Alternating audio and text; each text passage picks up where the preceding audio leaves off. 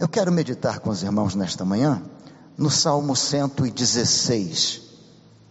Salmo 116. Não sei se vão colocar no telão ali. Na minha versão diz assim: Amo ao Senhor, porque Ele ouviu a minha voz e as minhas súplicas, porque inclinou para mim os seus ouvidos. Invocá-lo-ei enquanto eu viver. Laços de morte me cercaram e angústias do inferno se apoderaram de mim. Caí em tribulação e tristeza.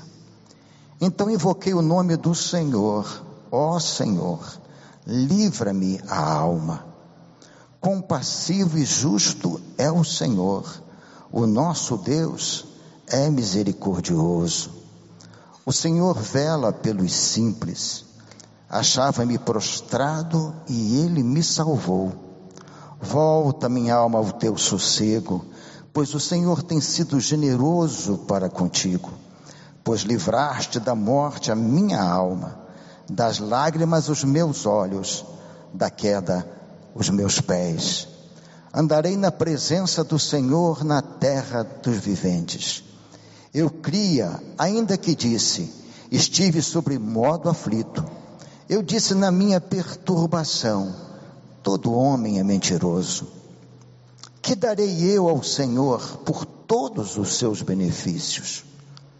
Tomarei o cálice da salvação e invocarei o nome do Senhor. Cumprirei os meus votos ao Senhor na presença de todo o seu povo. Até o verso 14.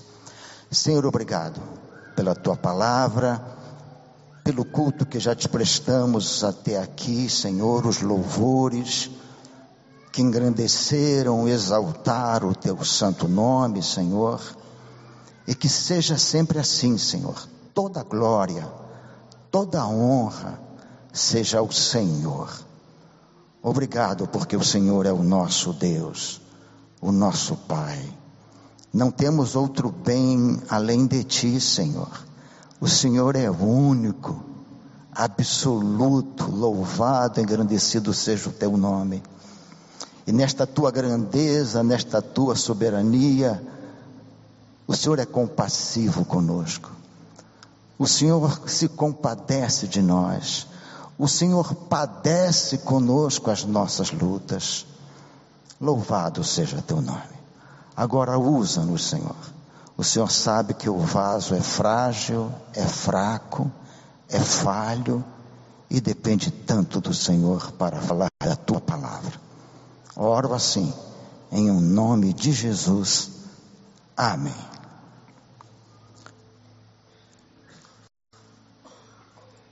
Este salmo, irmãos, 116, ele consta em nossas Bíblias como um salmo anônimo. Há vários salmos com vários autores, Davi, Salomão, Asaf, eh, Moisés, mas este salmo ele está com, como anônimo. Entretanto, há uns que afirmam que este salmo é de Ezequias, porque ele retrata bem a vida de Ezequias, o que ele passou na sua enfermidade, o que ele passou com Senaqueribe, tentando invadir, afrontando. Há outros que dizem que este salmo é de Davi, principalmente quando ele vai ali em Araúna, no Monte Araúna, oferecer aquele sacrifício pelo seu pecado de contar ao povo e a mortandade que aconteceu.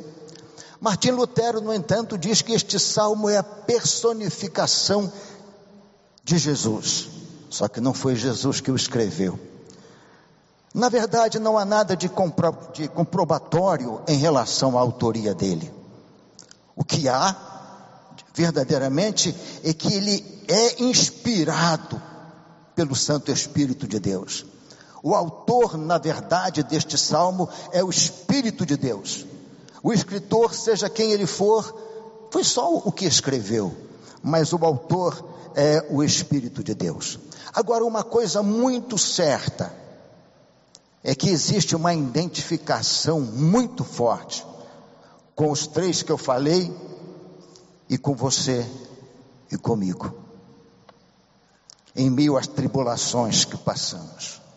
Estamos chegando ao final de um ano e eu sei que muitas foram as lutas. Eu vi a irmã Lília ali agora sentadinha, desci para dar um beijo nela. Como a irmã Lília passou pelo vale da sombra da morte este ano, né, irmã Lília? E tantos outros irmãos. Quantas perdas tivemos na igreja este ano, que doeu tanto o coração da gente. Eu nem imagino o coração dos pais daquela menina. Não imagina aquela outra família da irmã Janete e tantos outros. Agora, no, na última semana, o filho da irmã Alexandrina faleceu. O que é perder um filho? Tanto sofrimento, tanta luta. Obviamente, uns passam por lutas maiores que outros.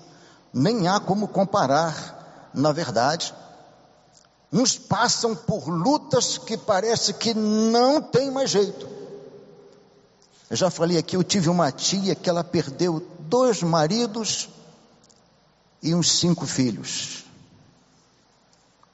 E o último filho que ela perdeu, ela disse: Eu não quero mais viver.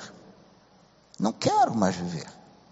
E ela foi se consumindo, se consumindo, ela tinha muito cabelo, e a gente só via cabelo na tia Emília. Depois de muita luta, porque ela tinha um filho também que era problema, ela precisava lutar por causa daquele filho, mas ela acabou partindo. Então cada um sabe da sua luta. Ontem houve um acidente no Rio de Janeiro que morreu uma família toda. E por aí vai afora tantas outras coisas que nós nem imaginamos, nem sabemos. Então foi um ano puxado, foi um ano difícil. Cada um sabe da sua dor, cada um sabe da sua perda. E uma coisa que me aborrece muito, eu vou falar aqui, é quando você tem uma perda, tem alguma dificuldade, e alguém diz assim: Ah, não chora não, está no céu. Que não chora não, que chora sim. Só os que choram são consolados. Eu não gosto de irmãos muito fortes espiritualmente. Eu não me abalo com isso. Abala sim. Jesus chorou quando Lázaro morreu. Choraram quando José morreu, quando transportaram os ossos de José de volta a Canaã. Então nunca fale isso. Ah, não chora não. Chora, chora sim. A Bíblia manda chorar. Chorai com os que choram. Mas vejamos um pouco das lutas do, do salmista. Ele diz assim: Cortés da morte me cercaram. Outra versão, laço. O laço era para apanhar a caça. Ele aqui não fala num laço, num cordel, ele fala em cordéis. Eram várias cordas em que ele se sentia preso por elas, arrastado por elas, a ponto que ele mesmo não conseguia rompê-las. Me cercaram, cordéis da morte me cercaram. Ele estava cercado por laços, vários, com o propósito de prendê-lo, de enredá-lo, assim como a aranha faz com a sua teia. Então, ontem eu estava ouvindo uma mensagem do pastor Pascoal, e ele dizia que ele estava cansado de certas coisas e pensou em abrir um, um negócio. E ele então planejou tudo, arranjou o sócio, tal, e vamos fazer um negócio, vai ser bom, vai dar dinheiro e tal, vai ser bênção. E a irmã Cleusa perguntou: Você consultou a Deus? Ele disse: Não, mas vai dar tudo certo. Você consultou a Deus? Não, mas está tudo tranquilo, eu sei que estou fazendo. Você consultou a Deus? Não, então vamos consultar. E quando ele abre a Bíblia, diz lá o texto: o levita não terá possessão nesta terra.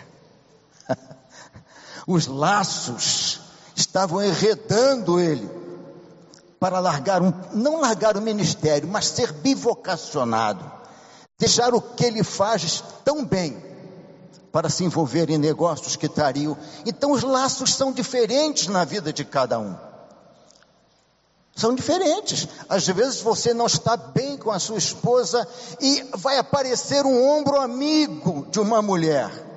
é um laço, corre. Ou uma mulher que está com dificuldades e vai aparecer um ombro amigo de um homem, laços, laços, cordéis que vão enredar, que vão certamente é, prender você, vão arrastá-lo, afastá-lo da presença de Deus. Outra coisa que atormentava o salmista era uma, uma enfermidade incurável. Daí alguns dizerem que era Ezequias. A enfermidade traz angústia, meus irmãos, não traz? Né, Áureo? O Áureo sabe disso. A Débora sabe disso. E tantos outros irmãos sabem disso. A enfermidade traz angústia, maltrata, nos faz às vezes até mesmo a reclamar e amaldiçoar o dia em que nós nascemos, como fez Jó. Quem já passou aqui por uma enfermidade muito cruenta, muito séria, a ponto que sentiu a morte bater aos seus pés? Várias mãos se levantaram. É terrível? É terrível. É terrível. E chega um momento que nós falamos assim: para que, que eu nasci, meu Deus?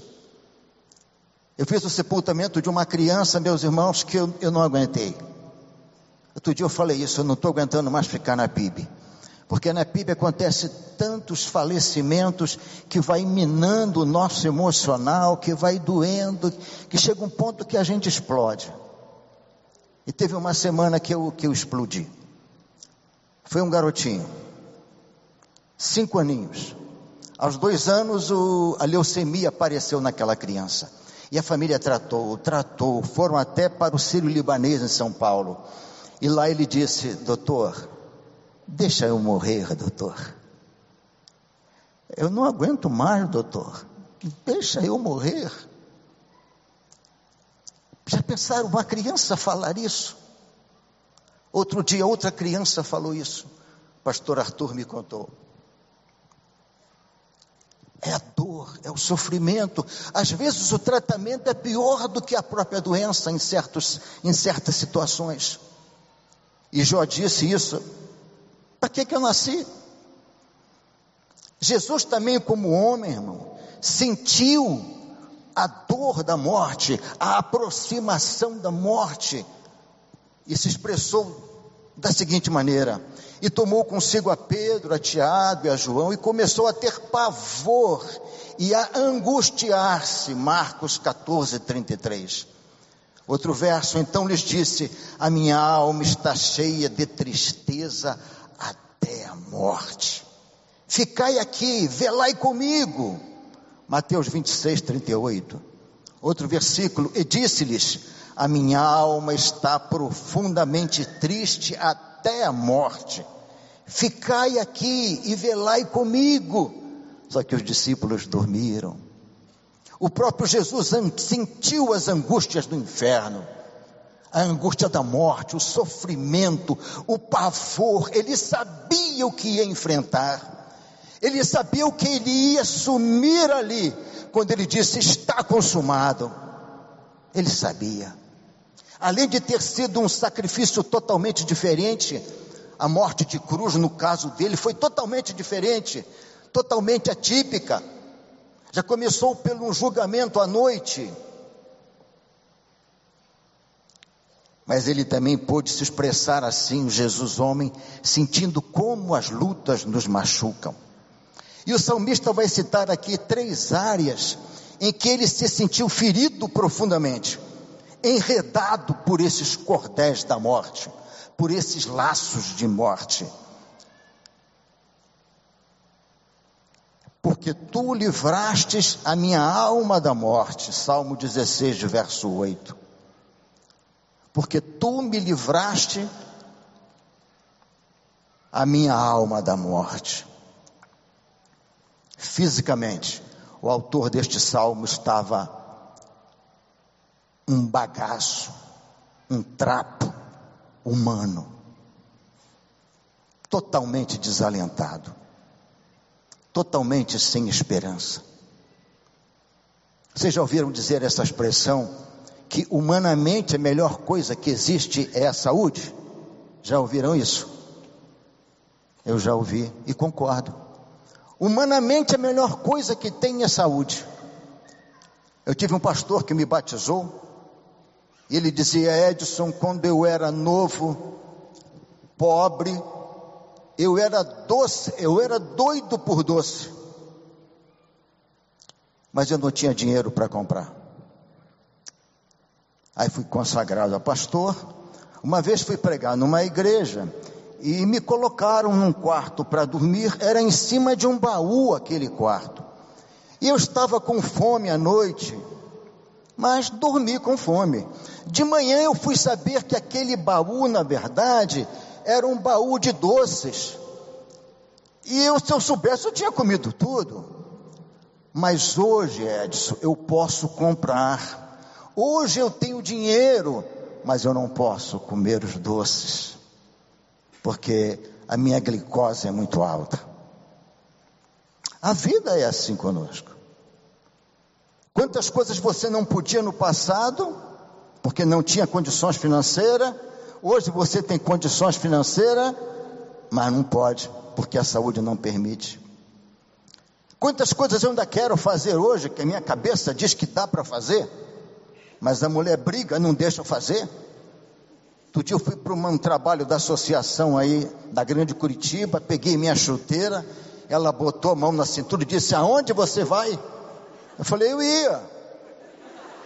Ia, ia limpar a chuteira. Você não se atreva, você já está com problema na perna, Ed. Eu falei, não, não, tranquilo. E lá em casa só tem mulher, só tem eu de homem, um montão de mulher lá em casa. Mas a saúde, irmãos, ela afeta, ela abala a nossa fé. Você não vê melhoras, você não vê um tratamento condizente.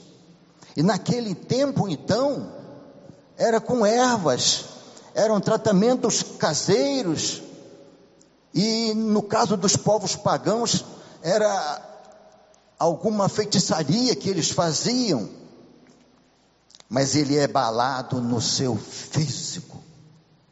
Irmãos, calcula um pregador que perde a voz por algum problema.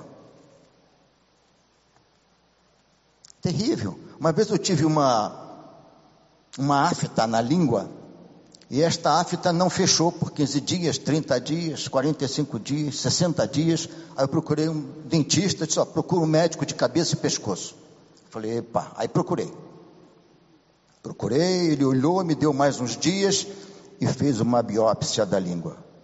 E eu falei, Senhor, se eu tiver que perder a língua, eu vou para o Ministério de Surdos com o pastor Adoniran. Você, pastor, lá, vou aprender a fazer gestos, vou trabalhar com ele. Mas a preocupação vem. A preocupação vem.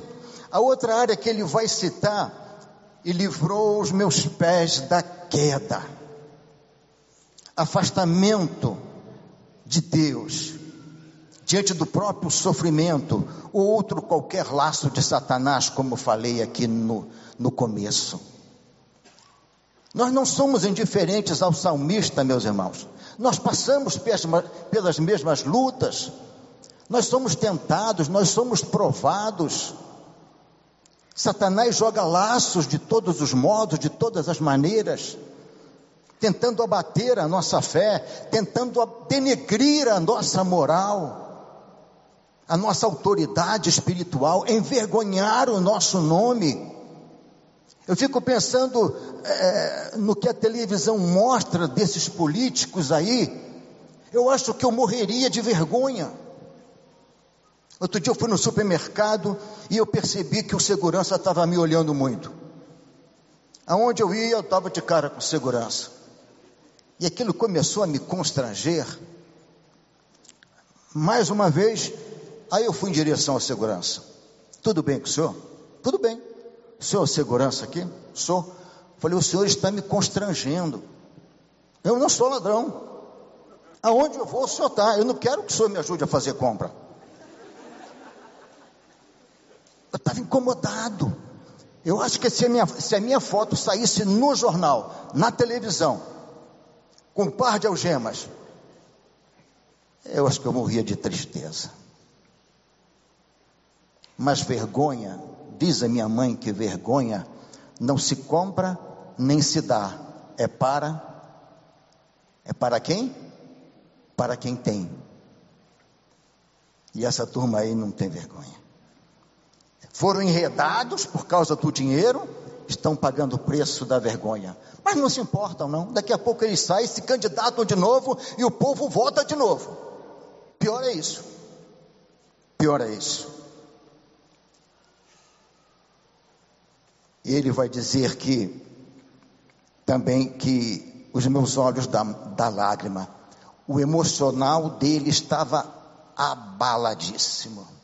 E quando o nosso emocional não está bem, o corpo descompensa.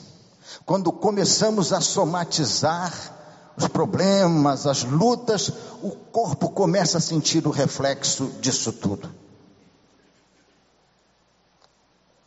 Eu tive um período que eu somatizava muito, ainda era bem novo. E o que que me acontecia? Cólicas. Eu tinha cólicas de a ponto quase desmaiar. Uma vez eu caí. A cólica foi tão forte que eu caí, fui levado para o hospital. E era tudo emocional. Em alguns rompem psoríase, em alguns cai o dente, cai o cabelo e vai por aí fora. O salmista estava emocionalmente abalado, derrotado e espiritualmente abatido, enfraquecido. A doença enfraquece. Temos, visitamos semana passada eu, pastor Arthur, o seu Massa, nosso motorista, e o seu Manuel. E o seu Massa está muito abatido. Ele está muito magrinho.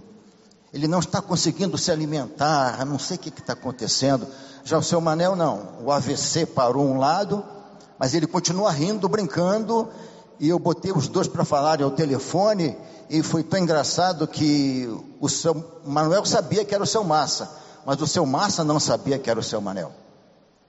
Aí eu falei, seu Massa, vou passar o telefone aqui para uma pessoa. Aí um disse, oi. O outro, oi.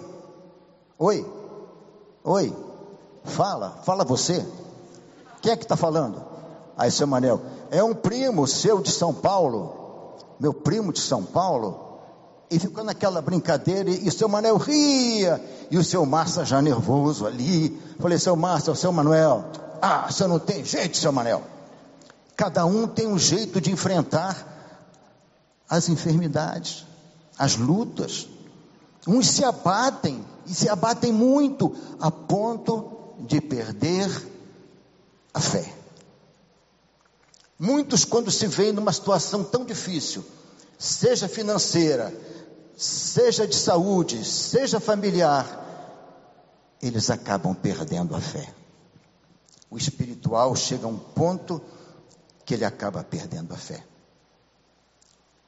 Mas, meus irmãos, no verso 7, o salmista vai dizer uma coisa interessante no verso 7. Depois de passar por tudo isso, ele diz assim: Volta, minha alma, para o teu repouso, pois o Senhor te fez bem. As coisas haviam acontecido, Deus havia ouvido a sua oração, Deus havia respondido, ele estava curado, ele estava bem emocional, fisicamente, espiritualmente. Ele diz: Agora minha alma volta ao teu repouso, agora você está bem, o Senhor te fez bem, o Senhor ouviu a sua oração.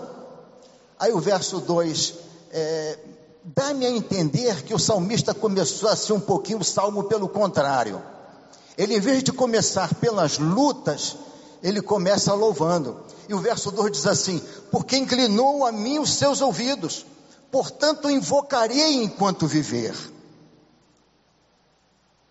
Ele me curou, ele me restaurou, portanto eu invocarei enquanto viver. Ele não disse que vai invocar o Senhor durante uma semana, durante um mês, durante um voto que ele fez. Não, eu invocarei o Senhor, o seu nome, enquanto eu viver. Se você é alvo das bênçãos de Deus, como eu também sou, como todos nós somos, nós temos que invocar ao Senhor, falar do Senhor, bendizer ao Senhor o tempo todo da nossa vida. O tempo todo. Onde estivermos, nós temos que ser um, um evangelho ambulante, um evangelista ambulante, falando de Jesus, o que ele tem feito na nossa vida. Mas, pastor, é tão difícil pregar o evangelho? Não é não. É coisa mais fácil pregar o Evangelho, é falar o que Jesus fez na tua vida. Marcos capítulo 5, aquele endemoniado gadareno, depois que ele se vê liberto, agora em juízo perfeito, vestido, quando Jesus entra no barco, ele também vai botando o pezinho no barco, e Jesus, e Jesus disse: Não, vai para casa, vai para os teus, e conta-lhes quão grandes coisas o Senhor te fez e como teve misericórdia de ti. Falar o Evangelho é isso. É falar o que Deus fez na minha vida, é o que Deus tem feito na tua vida. E o verso 1 que ele começa, ele diz assim: Ama o Senhor, porque ouviu a minha voz e a minha súplica. Ama o Senhor porque o Senhor é bom comigo. Ama o Senhor porque Ele me curou. Ama o Senhor porque Ele me salvou dos laços da morte. Ama o Senhor porque Ele enxugou as minhas lágrimas. Ama ao Senhor porque Ele me ouviu. Ama o Senhor porque Ele se compadeceu de mim. Ele padeceu comigo. Ele sofreu comigo. Por isso eu amo o Senhor. Coisa gostosa. Coisa maravilhosa. Nós estamos, irmãos, chegando ao final de um ano. Mas neste salmo ainda, o salmista, diante de tantas bênçãos, ele faz aquela pergunta do verso 12: Que darei ao Senhor por tantos benefícios que me tem feito? O que que eu posso a Deus, diz o, dar a Deus, diz o salmista? Por tudo que ele me deu, por tudo que ele fez por mim, o que que eu posso dar ao Senhor? Bens o Senhor tem, dele é os céus, é tudo. Do Senhor é o ouro, a prata, o mundo, os que nele habitam, os filhos são do Senhor. Nada nós temos, e se temos alguma coisa, irmãos, vem de Deus. Eu vejo tanta gente com o nariz empinado aí, porque eu tenho, porque eu. Tem nada, não vai levar nada daqui, vai ficar tudo aqui. Eu já falei isso aqui, e a família vai brigar aqui só por causa da herança. É uma brigalhada que não vale nem a pena. Que darei? O que, que eu posso dar ao Senhor? Aí ele responde: Tomarei o cálice da salvação. Vou tomar o cálice da salvação.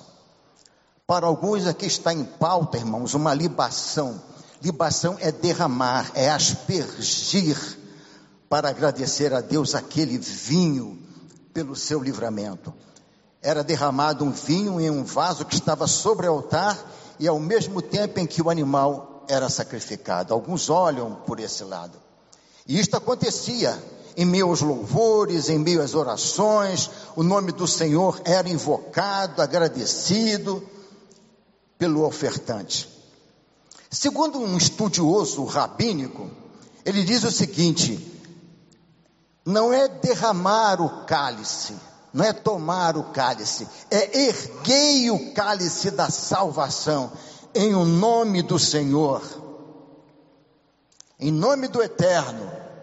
Eu levanto este cálice como de gratidão, reconhecendo a vitória, reconhecendo que tudo é dele mas de um modo ou de outro este cálice simboliza também a Páscoa, também a Páscoa, também a morte de Jesus, mas simboliza a vitória, é o cálice da vitória. E diz mais ele: E pagaria os meus votos ao Senhor agora, na presença de todo o seu povo. Muitas eram as outras ofertas de gratidão, e era realizada na presença do povo, da congregação, ali presente. Ele achou isso mais importante. E de fato é, é a gratidão. Chegamos ao final de mais um ano. Faltam algumas horas aí, não sei se chego até meia-noite. A vida, né? Posso cair ali, tropeçar, quebrar o dedinho e por causa do dedinho dar uma infecção e morrer. A vida é assim, né? Às vezes é uma coisa tão simples e a pessoa morre.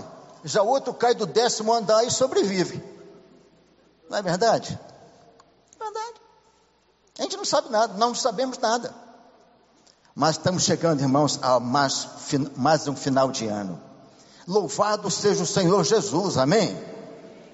E podemos dizer: amo ao Senhor porque Ele me tem feito muito bem, muito bem, glória a Deus, glória a Deus. Podemos respirar e dizer: ufa, está acabando 2017.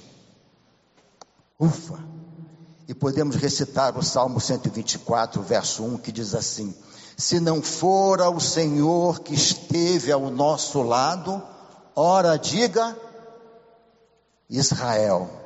Vamos trocar agora, vamos fazer uma confusão de, de nomes, não de línguas, de nomes aqui agora. E você vai dizer assim: se não for o Senhor que esteve ao nosso lado, ora diga Edson. E você coloca o seu nome. Vamos fazer isso? Então vamos juntos. Se não for ao Senhor que esteve ao nosso lado, ora diga Edson. É. Se não for o Senhor que esteve ao seu lado 24 horas por dia, o ano todo, ora diga você. Glória a Deus. Quantos livramentos, irmãos, o Senhor tem nos dado. Eu costumo dizer que os maiores livramentos são imperceptíveis. Você nem percebe. Outro dia eu estava numa UTI e fiquei indo numa UTI a semana toda, a semana toda. E a enfermeira falou assim: O senhor não tem medo, não? Eu falei: De quê? De contrair uma, uma bactéria. Eu falei: Moça, eu vou ter que morrer mesmo de alguma coisa. Então, pelo menos eu morro visitando, tranquilo. Não, porque nós tomamos a vacina A, a vacina B, a, famina, a, a vacina C, vai até a Z. e eu, eu falei, eu tomei a vacina J de Jesus. E vamos lá, vamos lá. Mas se não for o Senhor, irmãos, ora diga, ora diga Israel. O povo de Deus sabia que se não for o Senhor, eles jamais poderiam. Ontem eu vi um mapa de todas as nações islâmicas assim em preto e um pontinho vermelho. Israel. Está no centro de tudo, cercado por todos os lados. Que potência, que bênção é Israel. Quando tiver o um encontro verdadeiro então com Jesus, aí que vai ficar melhor ainda. Mas nós, irmãos, o que responderíamos a essa pergunta do salmista? Que darei ao Senhor por chegar ao final de mais um ano? Que darei ao Senhor por ter vencido as batalhas, mesmo com dificuldades? Que darei eu ao Senhor, mesmo não podendo ir à igreja, e assistindo pela internet ou pela TV os cultos. Que darei ao Senhor por não ter podido desfrutar melhor da vida por causa da saúde. Que darei ao Senhor pelo pagamento que eu recebi, embora pequeno, mas eu estou sobrevivendo, Deus está abençoando. Que darei ao Senhor pelos filhos, pelos netos, pelos genros a sogra já se foi, mas era uma benção. Benção. Mas o que dar ao Senhor? O que dar ao Senhor? Queria que você perguntasse para você agora: o que, que eu posso dar ao Senhor por tantos benefícios que me tem feito? Pare agora um minutinho e pergunte para você: o que, que você pode dar ao Senhor?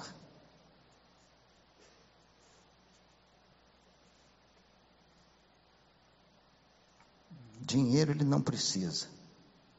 Os bens são dele. Os filhos são dele. Tudo é dele. Miqueias vai responder uma coisa interessante no verso, capítulo 6, verso 8. Miqueias diz assim: Ele te declarou, ó homem, o que é bom, e que é o que o Senhor pede de ti, senão que pratiques a justiça. Ames a beneficência, a benignidade, a caridade, a bondade, e andes humildemente com o teu Deus. Que resposta Miqueias dá? Ames a justiça. Num país de injustiça como o nosso país está em quadragésimo e pouco lugar em corrupção no mundo. Achei até está pouco. Eu pensei que ia estar entre os cinco ali, até que está, não é? Mas ser justo num país de injustiça.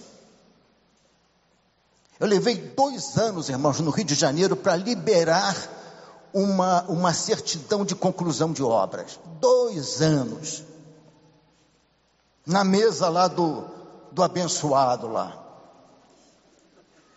Falei, passe para frente, quando eu Rio, passe para frente, por favor. É. Recebi uma multa que não existia. Aí pedi para ver o processo, a multa não constava no processo, não tinha. Eles queriam dinheiro, eu também queria. Aí demorou, mas saiu. Que pratiques a justiça, seja justo, irmão, com seu funcionário, seja justo com seus filhos, com seus pais, com seus amigos. Deus é justo e é um dos atributos morais que Ele comunica conosco. Ser justo pratique a justiça, ames a bondade, a misericórdia, ser complacente. Pastor Samuel orou, ele orou aqui e falou isso. Ele olhou o armário, quantas coisas que não são usadas. Se você tem alguma coisa em casa que não usa há mais de um ano e está boa, passa para alguém, dá para alguém. E andes humildemente com o teu Deus. É isso que ele quer de nós, como gratidão. Provérbios 23, 26, ele diz: Dá-me, filho meu, o teu coração, e os teus olhos observem os meus caminhos. Faltam só mais dez folhas, estou acabando. Dá-me teu coração e observe os meus caminhos, anda nos meus caminhos. Que tristeza, meus irmãos, nós percebemos na nossa igreja, quando atendemos a pessoas e começamos a, a perceber, a detectar uma caminhada tão fora da presença do Senhor, tão fora. Eu fui procurado por dois rapazes, não da nossa igreja, graças a Deus, E falo aqui não no sentido, hoje dá até medo de falar as coisas, né? Mas eu não sou homofóbico, não sou. Eu trato com respeito, eu trato com carinho, trato com dignidade, só não aceito aquilo. Então, dois rapazes me procuraram, de igrejas evangélicas. E eu falei, pois não. Ah, pastor e tal, nos indicaram o senhor, pá, pá. Nós queríamos a sua bênção. Sobre o quê? A sua bênção. Sobre o quê? A sua bênção. Sobre o quê, rapaz? Fala, sobre o quê que vocês querem minha bênção? Na nossa relação conjugal. Gente que conhece a Bíblia. Andes humildemente com teu Deus. Observa o caminho que você está pisando. É isso que agrada a Deus. Não os dias somente, mas todos os dias da nossa vida. Todos os dias. Todos os dias. Eu preciso, irmãos, como gratidão, receber a Cristo. É o batamento das figuras do cálice da salvação. É receber a Cristo como Salvador entronizá-lo no coração, como diz na carta de Pedro. Se queremos, amados, um 2018 abençoado, mesmo em meio às lutas, mas com a certeza que não estaremos sozinhos. Eu deixo o Salmo 1, versos 1 e 2. Bem-aventurado, Feliz o homem que não anda segundo o conselho dos ímpios, nem se detém no caminho dos pecadores, nem se assenta à roda dos escarnecedores. Antes tem o quê? O seu prazer na lei do Senhor, e na sua lei medita de dia e de noite. Quer um dos mil abençoado? Salmo 119, não lembro o versículo, diz assim: Companheiro sou daqueles que te buscam e amam a tua palavra. Eu não tenho que me afastar das pessoas não crentes, pelo contrário, o sal só tempera dentro da panela, lá na carne ou lá no arroz. Ele tem que estar tá lá, mas ele tem que temperar. Ele não pode ser insípido, nem pode salgar. Eu não posso ser como o sal da terra, insípido e nem salgar. Tem crente que é insípido. Ele é agente secreto de Jesus. Ninguém nunca sabe que ele é um salvo. Ele não fala, ele não demonstra. Alguém conta uma piada, ele ri. Quando contam piada para mim, bobo, eu fico bem sério. Aí desmonta todo mundo. Ah, é, o irmão está aí, é, desculpa e tal. E nem pode salgar. Ó, oh, você vê televisão? Misericórdia. Não pode. Você cantando esse, essa musiquinha, olha, meu irmão, misericórdia. Uma vez a minha esposa estava comentando com outras irmãs sobre filmes e Noviça Rebelde, é, O Vento Levou, sei lá, esse negócio assim. E uma irmã chegou e disse: Admiro muito você, Talita. Ela disse: Mas por que, minha irmã? Você, é esposa do pastor, em vez de estar tá ensinando Bíblia, falando de filmes. E a Talita chegou em casa triste. Eu falei: Não esquenta, não, minha irmã. Eu falei, Talita, não esquenta não.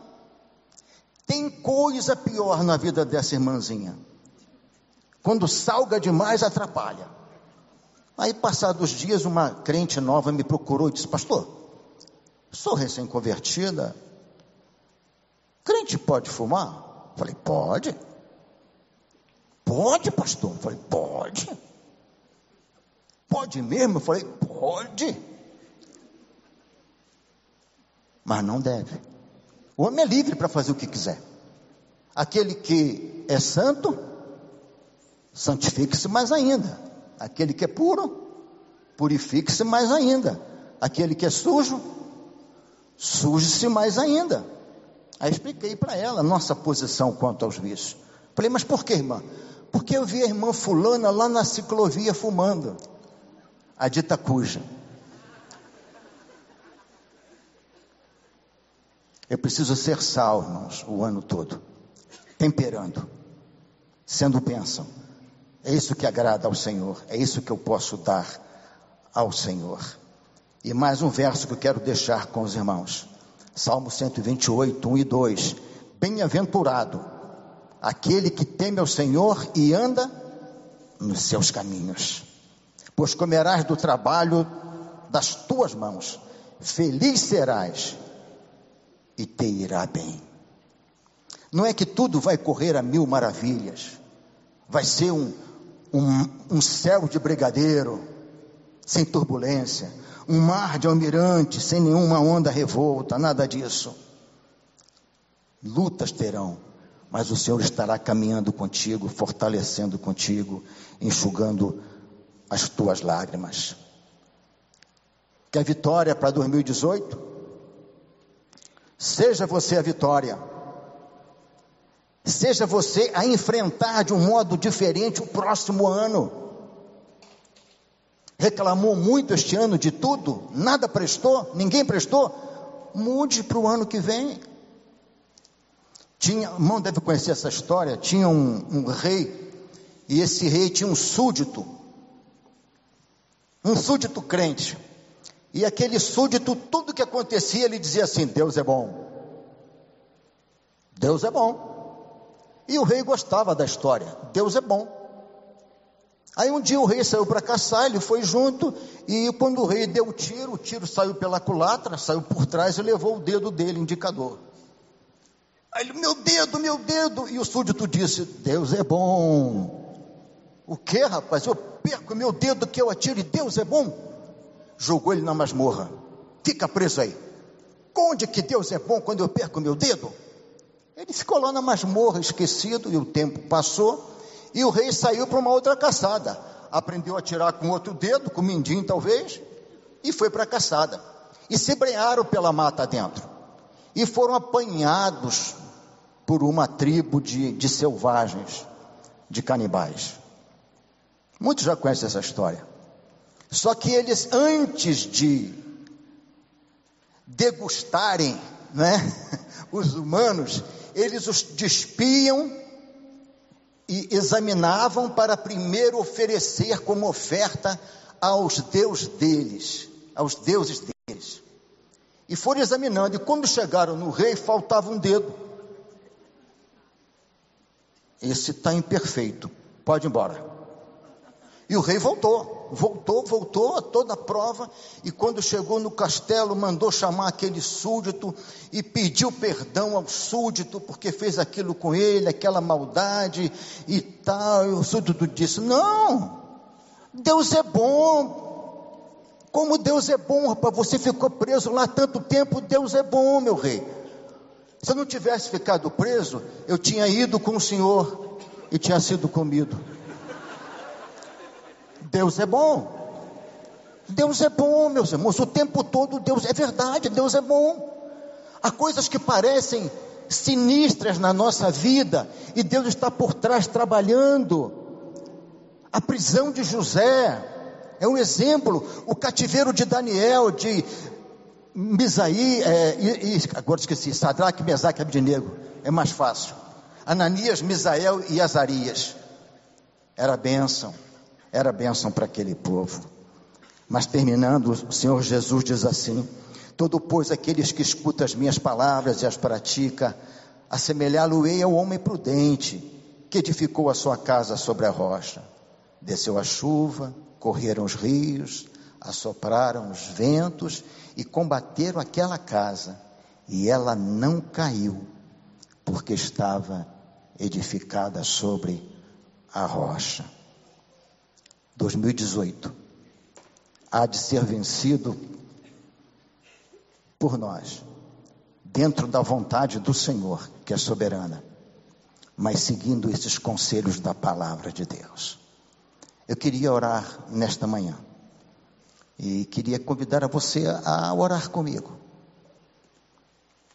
Se você concorda em orar nesse momento, sendo fazendo a diferença em 2018, eu queria te convidar a se colocar em pé neste momento. E você estará dizendo: Senhor, eu quero, eu quero um compromisso contigo.